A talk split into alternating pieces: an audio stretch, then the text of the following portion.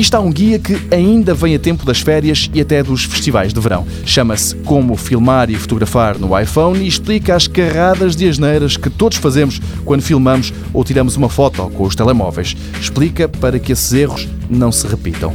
E toma o iPhone como exemplo, porque é produzido pela Apple. Seja como for, as recomendações valem para quase todos os equipamentos. No fundo, o Como Filmar e Fotografar no iPhone é um site que junta 20 pequenos vídeos. Os temas, ou aulas, vão desde como tirar um retrato de grupo, como filmar à noite com iluminação pública, como fotografar o horizonte, como captar um ângulo único, sem flash e por aí fora.